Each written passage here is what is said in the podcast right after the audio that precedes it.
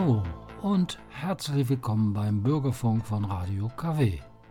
Ohne Radio gäbe es natürlich keinen Bürgerfunk, aber es gibt Radiogeschichten. Dazu bin ich auf die Idee gekommen, mal beim Radiomuseum in Duisburg vorbeizuschauen. Ich habe angerufen, Termin gemacht, habe den Herrn Struth vom Radiomuseum am Telefon gehabt und es war ein Volltreffer. Ein Experte, der alle meine Fragen sofort beantworten konnte. Wir hatten einen schönen Nachmittag, eine gute Stunde Informationen von Anbeginn der Radioausstrahlung bis in die heutige Zeit. Viel Spaß beim Zuhören wünscht euch Helmut Harus.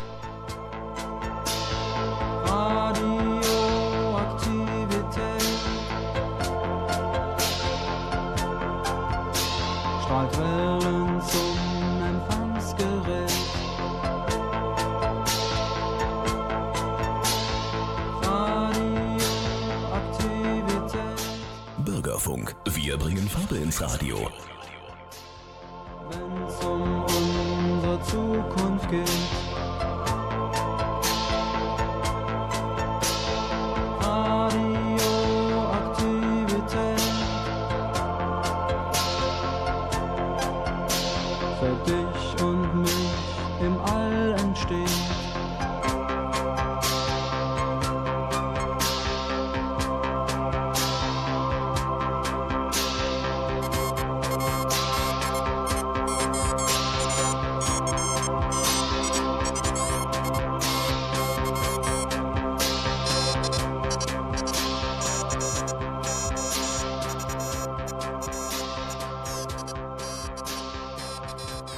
Der Bürgerfunk von Radio KW heute zu Gast im Radiomuseum Duisburg. Mein Gesprächspartner Wilhelm Struth ist so lieb und erzählt uns was über das Radiomuseum. Seit wann gibt es euch hier? Das Radiomuseum Duisburg gibt es seit etwa, ich glaube, fast 20 Jahren. Ich bin noch nicht so lange dabei. Ich bin noch Frischling. Ich bin erst 15 Jahre dabei.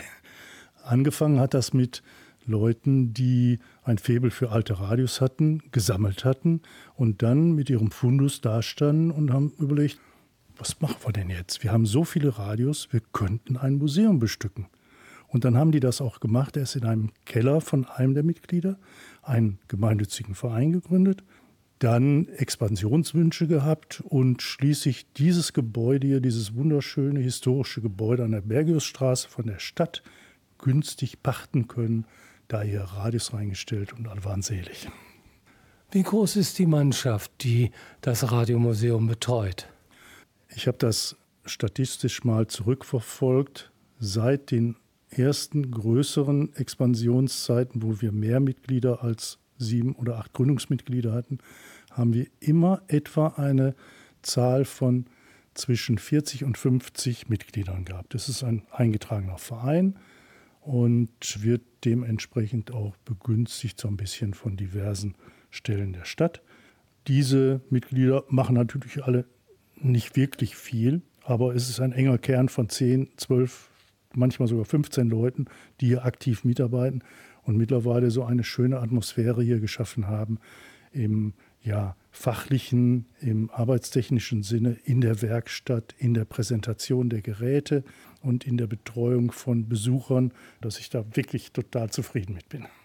Gleich nach der Musik geht's weiter. Und zwar wollen wir uns mal darüber unterhalten. Das Radio gibt es mittlerweile 100 Jahre.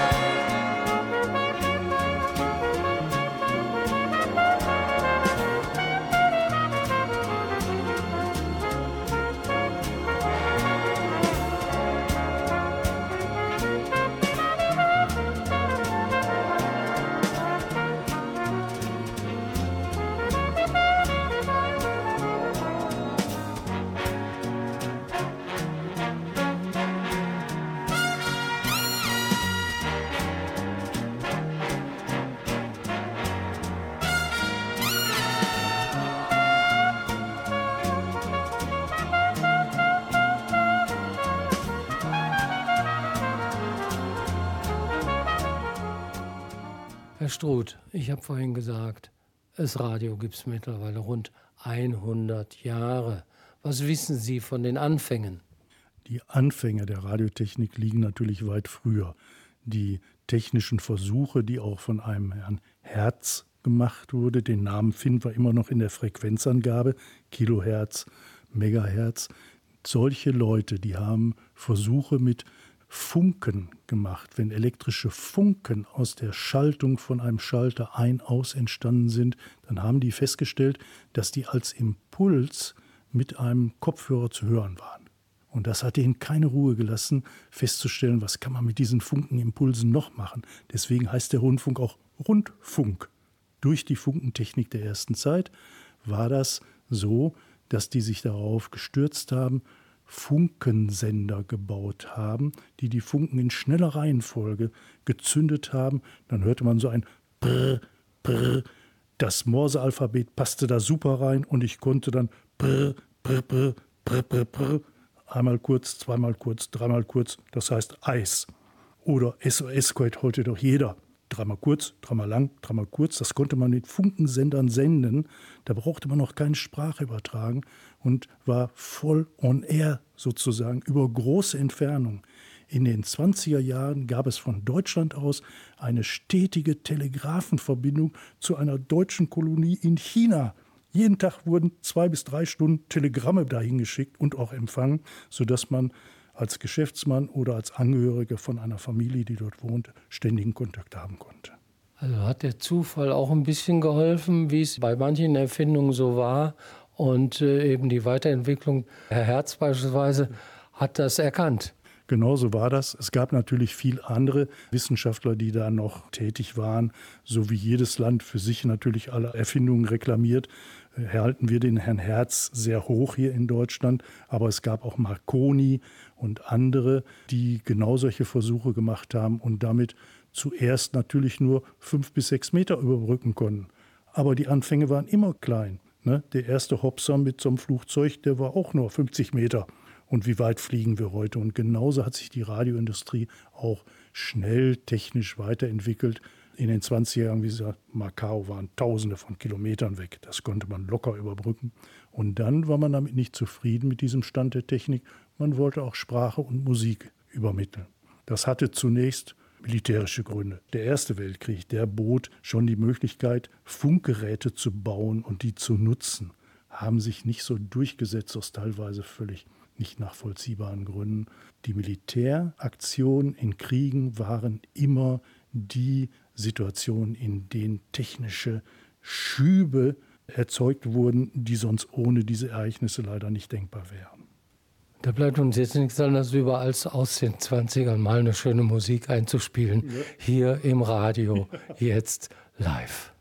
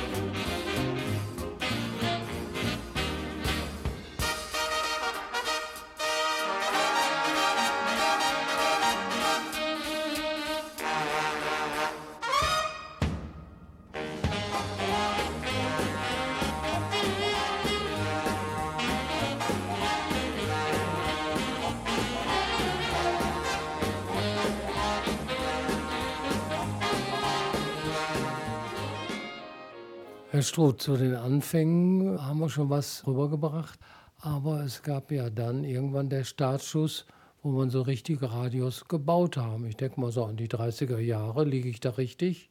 Nicht ganz, das war schon ein bisschen früher. Es gab einen äh, Nachrichtenfunk vor dem öffentlichen Rundfunk, einen Wirtschaftsrundfunk, der nur Börsennachrichten, technische Berichte und allgemeine Wirtschaftsnachrichten äh, sendete für Leute, die angemeldet waren, die einen der Apparate mieteten, mit dem man das empfangen konnte. Das war nicht für die Öffentlichkeit gedacht, weil auch keine anderen Inhalte gesendet wurden. Die Bevölkerung wusste aber auch aus anderen Ländern, USA zum Beispiel, dass da Rundfunk schon freigegeben war für den normalen Bürger. Jeder konnte dort eine Rundfunkstation errichten. Das war gar nicht so reglementiert. Man achtete nur schon darauf, dass die Inhalte mit allgemeinen Vorstellungen von Moral und Recht übereinstimmten. Das wurde hier in Deutschland nicht angestrebt. Man wollte nicht den mündigen Bürger, der alles hörte und alles sah. So hat es bis 1923, bis zum Oktober 1923 gedauert, ehe die erste Rundfunkstation in Berlin auf dem Dachboden des Voxhauses. Vox heißt die Stimme. Die haben Grammophone, Platten verkauft. Man fragte den Inhaber, Sie haben so einen großen Dachboden, dürfen wir da Antennen drauf bauen und einen kleinen Sender bauen? Ja, hat er gut gefunden. Die Firma Telefunken, da können wir keine Werbung mehr für machen, die hat diesen Sender in einer halben Woche zusammengekloppt. Die konnten das. Telefunken Senderbau gab es schon, die Firma. Und dann ist am, ich glaube, am 23. Oktober 1923 die erste offizielle Rundfunksendung in Deutschland von dort aus, von dem Dachboden aus gesendet worden. Hier ist Berlin, hier ist Berlin, Voxhaus. Und dann haben die die Sendung damit eröffnet.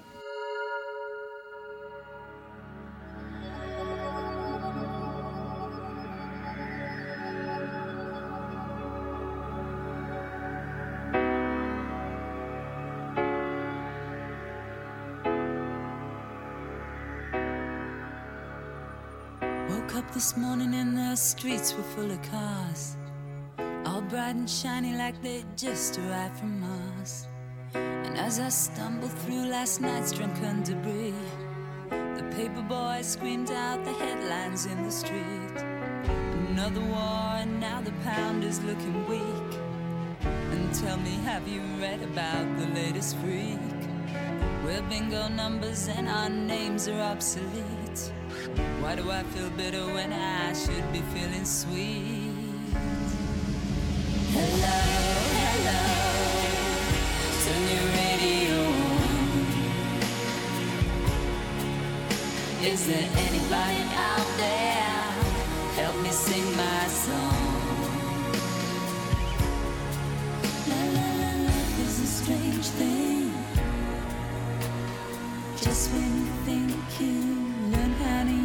It, it's gone.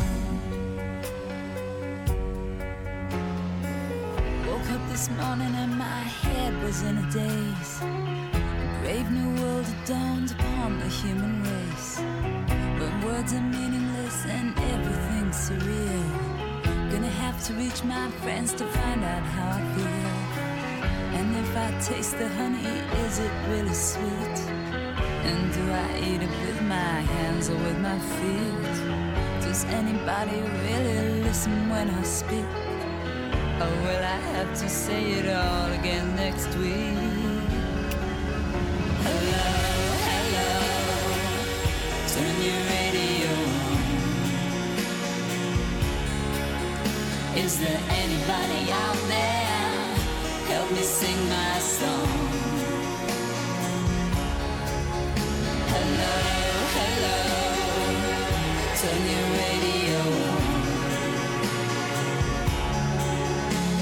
than anybody.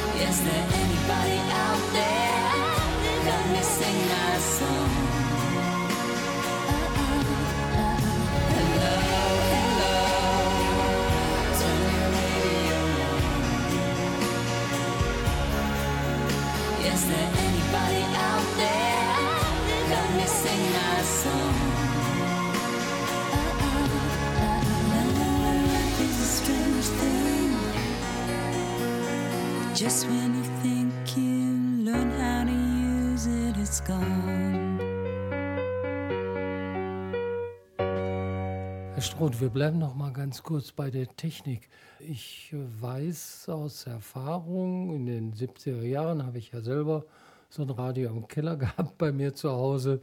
Äh, Löwe Opta mit dem magischen Auge kann mich noch erinnern. Und meine Antenne war die Wasserleitung, Kupferkabel hinten angeschlossen und so weiter. Ich kann mich aber auch daran erinnern, es war Mittelwelle, lange Welle, Ultrakurzwelle oder so. Warum gab es die verschiedenen Wellen? Und manche waren so irgendwie nicht richtig gut hörbar. Ja, die Sendetechnik fing natürlich an so mit relativ langen Wellen. Die waren einfacher herzustellen. Man hat die durch Rotation eines Ankers, eines Drehteils erzeugt. Und die Schnelligkeit, mit dieser Anker drehen konnte, bestimmte auch die Sendefrequenz. Und da fing man klein an, mit niedrigen Frequenzen. Die hat man erst langsam steigern können, damit man diesen Frequenzen überhaupt die Musik und die Sprachfrequenzen aufmodulieren konnte. So waren die Langwellen als erste senderbar und dann kam man zu den Mittelwellen, die boten schon eine bessere Qualität. In den 30er Jahren kamen die Kurzwellen dazu, die dann auch eine viel höhere Reichweite hatten und weltumspannend gesendet und empfangen werden konnten. Die Ultrakurzwellen, die sind erst nach dem Krieg benutzt worden. Das war so auch so eine äh, Abrechnung mit den Deutschen. In Helsinki werden immer die Sendeverträge bis heute ausgehandelt. Auch die Handyfrequenzen werden heute noch auf der Wellenkonferenz in Helsinki immer verteilt und gekauft. Das war damals nicht anders. Deutschland hatte sich im Zweiten Weltkrieg alle guten Mittelwellenfrequenzen angeeignet. Die hat man nach dem Krieg, da waren die Deutschen erst gar nicht eingeladen zu dieser Wellenkonferenz, die hat man dann hinterher neu verteilt und so mit einem leicht sympathisanten Lächeln wurde dann den Deutschen beschieden, ja und diese, diese kurzen Wellen da um 100 Megahertz, eben das UKW-Band, das könnt ihr ja haben. Nicht wissend, dass die Deutschen bereits im Krieg Versuche dazu gemacht hatten, um bessere Funkgeräte bauen zu können, die die anderen nicht abhören konnten. Und die hat Deutschland dann relativ schnell als Radiowelle weiterentwickelt mit dem bekannt guten Klang den natürlich nur aufwendige Geräte, die auch UKW empfangen können, bieten können. Ja, und so kommen wir langsam zum Volldampfradio. Jetzt noch eine Musik. Und nach der Musik beginnen wir unseren Rundgang hier im Radiomuseum Duisburg.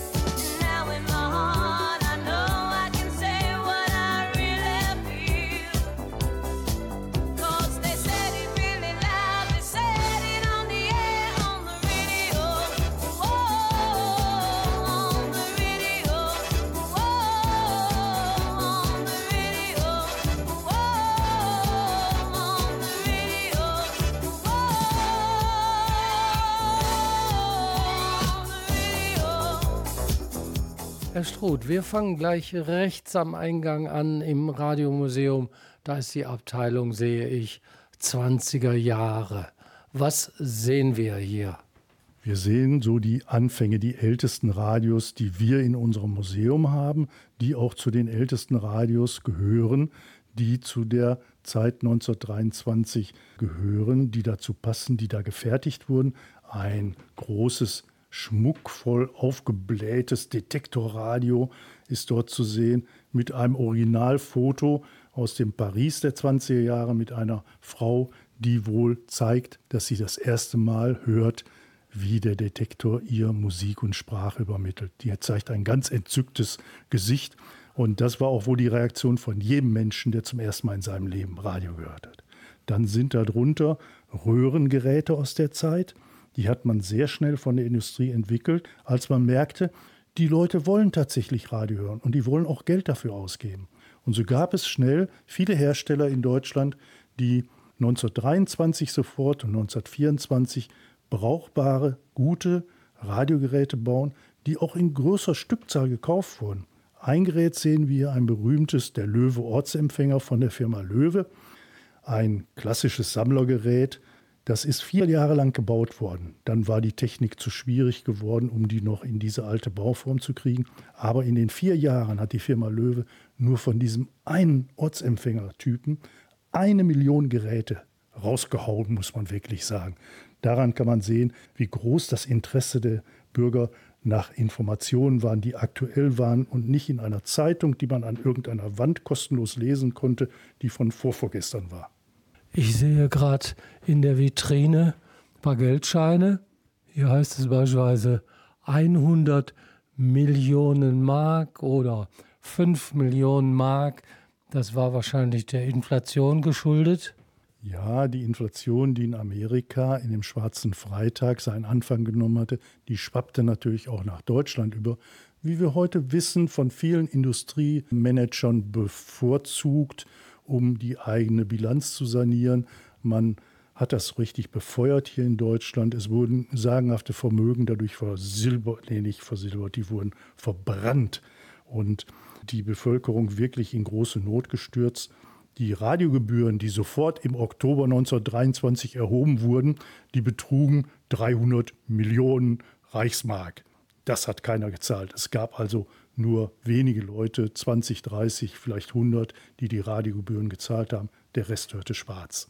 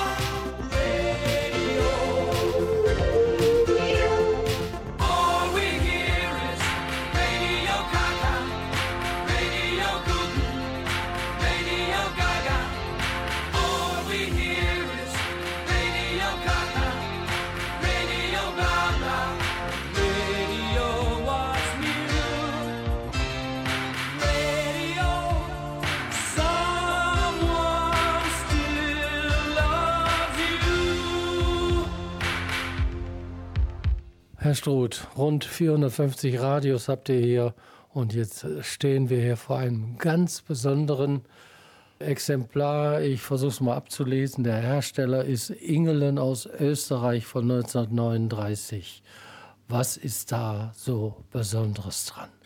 Die Leute unter den Hörern, die noch die älteren Radios kennen, erinnern sich sicher an die schönen und informativen Skalen. Man las da Sendernamen drauf, die man bis heute nicht vergessen hat. Ausländische Städte, von denen man nur träumen konnte teilweise. Diese Skala war immer recht technisch gehalten. Wir sehen an diesem Radio als Skala eine Europakarte, die die damaligen politischen Verhältnisse versuchte einigermaßen sinnvoll darzustellen. 1939, das war die Zeit, als das Land Österreich, in dem dieses Radio gebaut wurde, schon heim ins Reich geholt war. Das ist schon als Land auf der Karte nicht mehr einzeln zu sehen. Diese Skala hat eine ganz tolle Aussagekraft. Außen herum in einem Kreis um diese Karte, die auch in einem Kreis angeordnet ist, sieht man die Stationsnamen. Ein kleiner Lichtpfeil zeigt zum Beispiel auf das Städtchen Cork.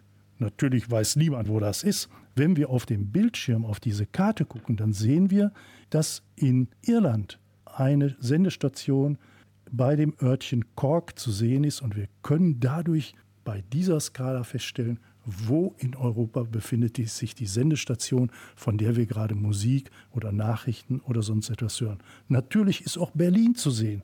Und das Radio würde gerne noch was empfangen, aber diese, diese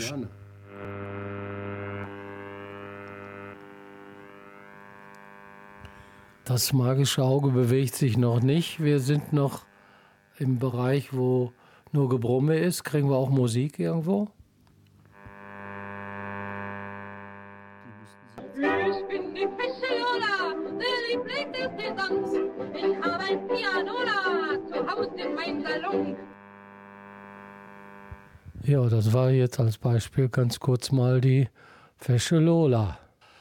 Ja, hochinteressant und äh, als Kinder haben wir auch immer geschaut und die Orte kannten wir gar nicht, die da abgebildet waren. Ne?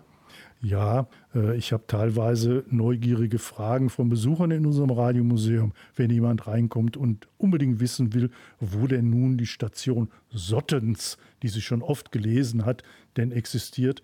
Ich konnte sagen, weil ich dieses Radio hier mit der Karte schon oft angesehen hatte, Sottens ist einer der drei Sender der Schweiz. Sottens, Bero Münster und Monsigny waren damals die drei Sendestationen und die konnte ich dann auf dieser Karte auch zeigen und das hat ein schönes Erlebnis für die Frau ergeben.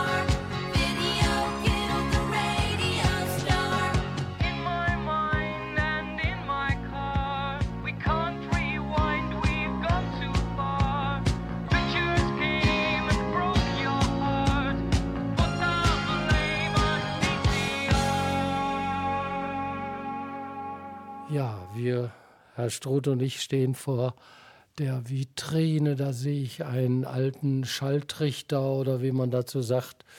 Äh, da habe ich immer im Kopf den Hund, die Stimme des Herrn. Das war so eine Werbung, erinnert mich sofort dran. Und das ist eine Besonderheit, was wir jetzt hier sehen. Ja, das, was hier so ins Auge fällt, ist natürlich so ein Trichter wie beim Grammophon, der auch nur zur mechanischen Klangverstärkung diente. Das brauchte man beim Radio zunächst auch. Man konnte gar keine richtigen Lautsprecher bauen, sondern hat ein Kopfhörersystem genommen und da Omas Hörer drauf gemacht. Das wirkte auch in die andere Richtung verstärkend. Das Radio, wozu dieser Lautsprecher gehört, das ist ein Siemens-Radio aus dem Jahr 1924. Es sind drei schwarze Holzkisten mit geheimnisvollen Knöpfen und blanken Steckbuchsen an den Seiten zu sehen, die alle ihren eigenen Sinn haben. Das mittlere Gerät alleine bot schon Kopfhörerempfang. Das linke Gerät als Baustein erhöhte die Empfindlichkeit für schlechter zu empfangende Sender und der rechte Baustein, da gucken oben auch zwei Röhren raus, der war dafür, die Energie für den Lautsprecher zu erzeugen, sodass man ein voll funktionsfähiges Radio mit allen drei Bausteinen hatte. Dadurch, dass die so aneinandergereiht waren wie Waggons eines Zuges, nannte man diese Art von Radio Dezo-Radio. Ich denke, man sollte jetzt aufgrund der Beschreibung denken, Leute, kommt hierher, schaut euch das in Ruhe an. Man kann es im Radio nicht so rüberbringen, wir versuchen es zu beschreiben, aber zu sehen und dann den Herrn Struth noch dabei zu haben, der erklärt, was will man mehr.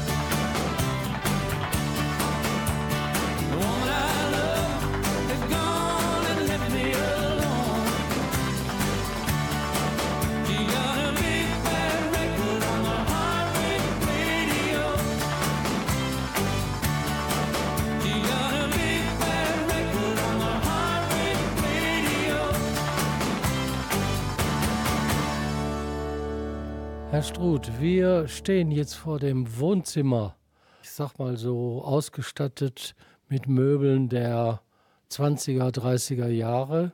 Eine schöne Truhe, da vorne auch eine, dann Der Volksempfänger, über Volksempfänger werden wir gleich noch sprechen. Und hier steht ein Schmuckstück, das sieht schon ein bisschen futuristisch aus. Steht dran Telefunken, ein Schildchen und da muss man hin und her schieben. Ja, das ist ein besonderes Radio, was sich reiche Leute extra für ihren Feierabend zu Hause im gemütlichen Wohnzimmer anschafften. Das ist eine Musiktruhe, die oben durch zwei Rauchglasdeckel abgeschlossen ist.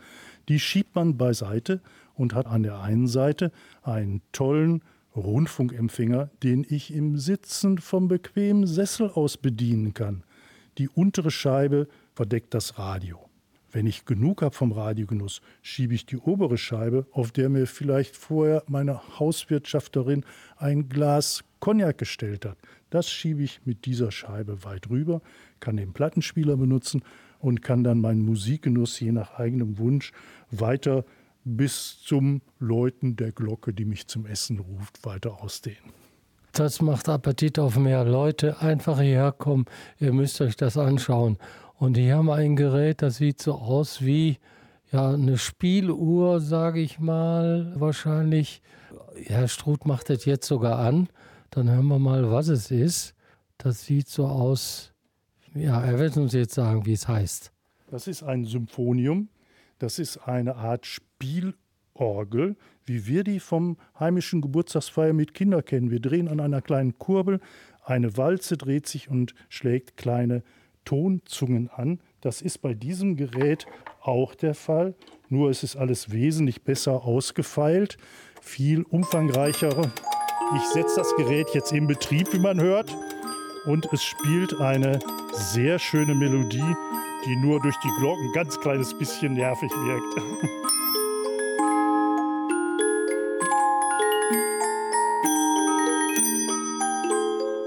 Ja, so wie wir hören, gibt es auch mechanische Sachen hier. Nicht nur Radio allein, also sehr vielfältig. Dieses schöne Wohnzimmer, ich sehe hier noch Schallplattenspieler. Natürlich liegt da drauf eine Shellac-Platte, die sehr empfindlich war und auch recht schnell kaputt ging. Herr Struth, wann sind Sie immer hier zu kriegen? Ganz schnell. Wir sind an jedem Sonntag morgens, vormittags zwischen 11 und 14 Uhr hier vor Ort und zeigen Ihnen, was Sie hier sehen wollen. Und es gibt so viele Geschichten, Sie haben es gemerkt, die man hier zu den Radios erzählen kann, dass Sie es nicht fassen werden. Ich glaube, ich bin jetzt schon ganz begeistert und sage, Leute, gibt es noch eine zweite Sendung dazu. Rock,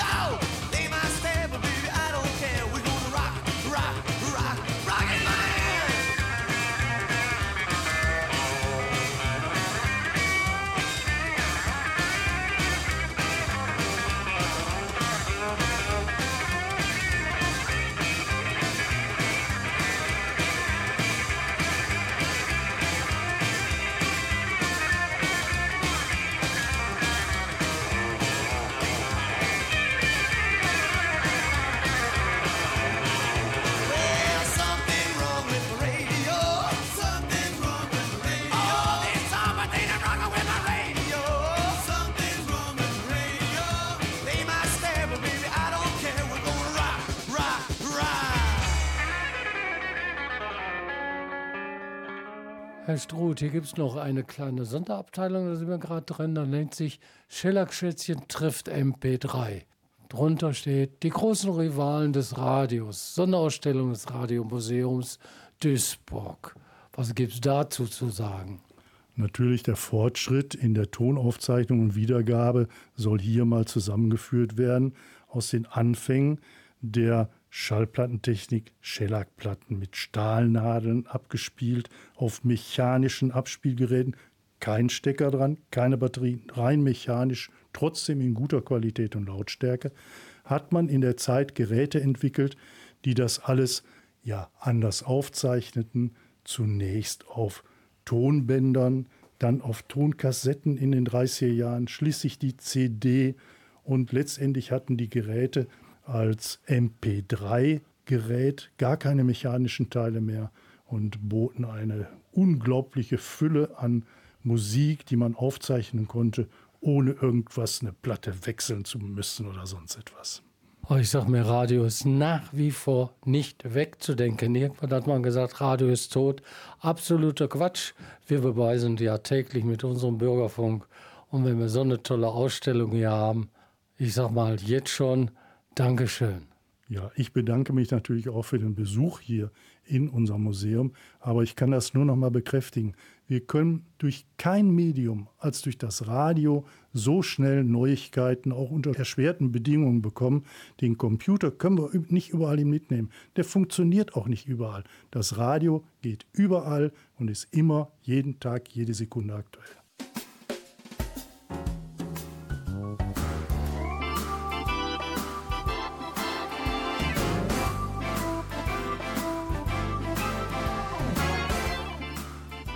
Das war's dann für heute. Wer aufmerksam zugehört hat, der wird genauso begeistert sein über den Herrn Struth, den ich fragen konnte, was ich wollte. Er hat auf jede Frage eine super Antwort gehabt. Und wie ich in der Anmo schon sagte, es war ein Volltreffer. Das Radiomuseum befindet sich in Duisburg, Ruhrort, auf der Bergiusstraße. Wer mit dem Auto kommt und die Postleitzahl braucht für die Navi 47119. Parkmöglichkeiten auf dem Hof vom Radiomuseum. Die normalen Öffnungszeiten sind sonntags von 11 bis 14 Uhr, aber selbstverständlich können sich auch Gruppen anmelden. Interessant auch vielleicht für Schulklassen oder ähnliches. Kontakt am besten übers Telefon. Die Vorwahl vom Radiomuseum in Duisburg ist 0203 und dann 5008755. Ich wiederhole 0203 die Vorwahl 5008755. Und wenn ich jetzt erwähne, was es kostet, lächerliche 2 Euro Eintritt, Kinder bezahlen 1 Euro, also geschenkt. Und es lohnt sich, gute 400 Exemplare von den Anfängen bis heute, alles dort zu bestaunen. Und eine Führung ist auch gewährleistet. Ich wünsche allen jetzt noch einen schönen Restsamstag. Tschüss und bye bye, sagt Helmut Harms.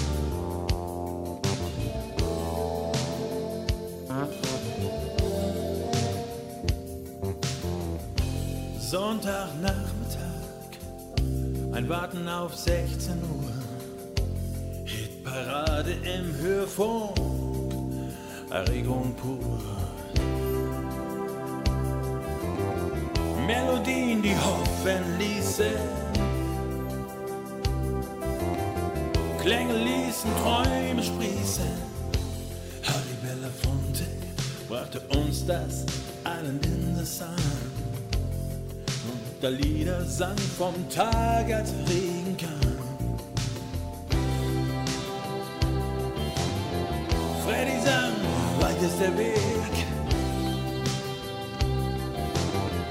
Chuck Berry, go, little Queenie. Du kleines Ding, was wie ein Wunder, spielt es ganz allein für mich. Gab's das Gefühl dabei zu sein, bekam's fast acht Sendereien. Transistor Radio, spielt es Hits, a go, go, go, bis unter die Bettdecke, was ein kleiner Verführer, bis in die Nacht. Tage sowieso. Transistor Radio. Hochsommer im Freibad, du's ein bisschen schwer. Schlechter Empfang, Party im rauschenden Sendermeer. Wolldecken besetzt bis auf die Franse. Und wenn ich saß, fing an zu tanzen.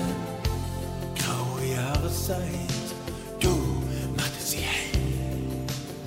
Und die miese Laune zu vergessen, mit dir ging still. Melodien, die Hoffnung hießen. Klänge ließen Träume sprießen. Kleines Ding, was wie ein Wunder spielt es ganz allein für mich. Gab's das Gefühl, frei zu sein, bekam fast acht Sendereien. Transistor Radio spielt es Hits, a go, go, go, bis unter die Bettdecke, was ein kleiner Verführer, bis in die Nacht, am Tage sowieso. Transistor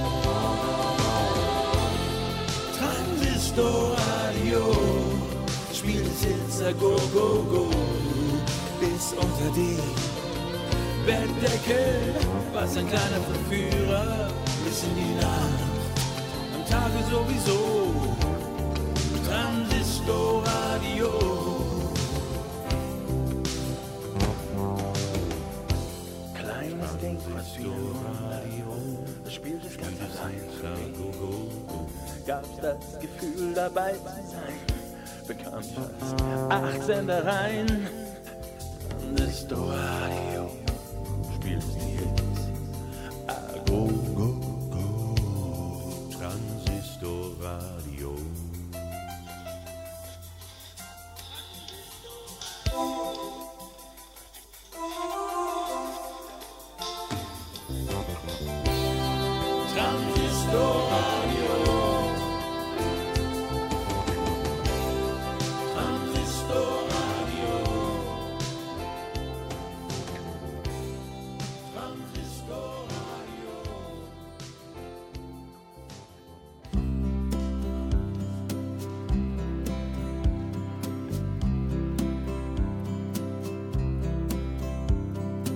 guess as a lover, I have a ways to go.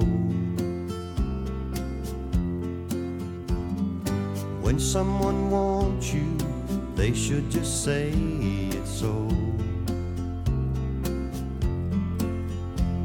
But you'll understand if you'll take my hand, then we can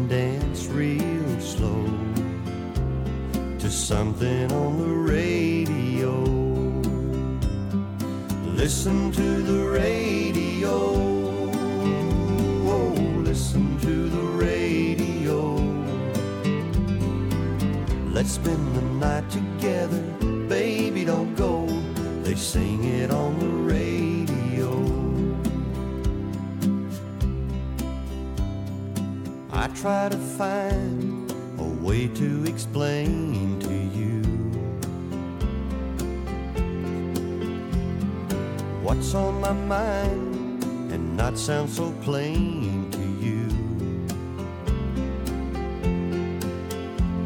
But you'll realize if you close your eyes, the feelings my words can't show. They're playing on the radio. Listen to the radio.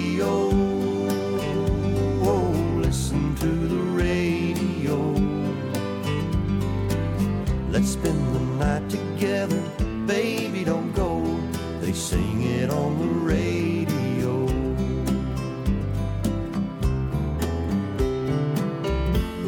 The words I'd say don't seem to sound as real. The songs they play, that's how I really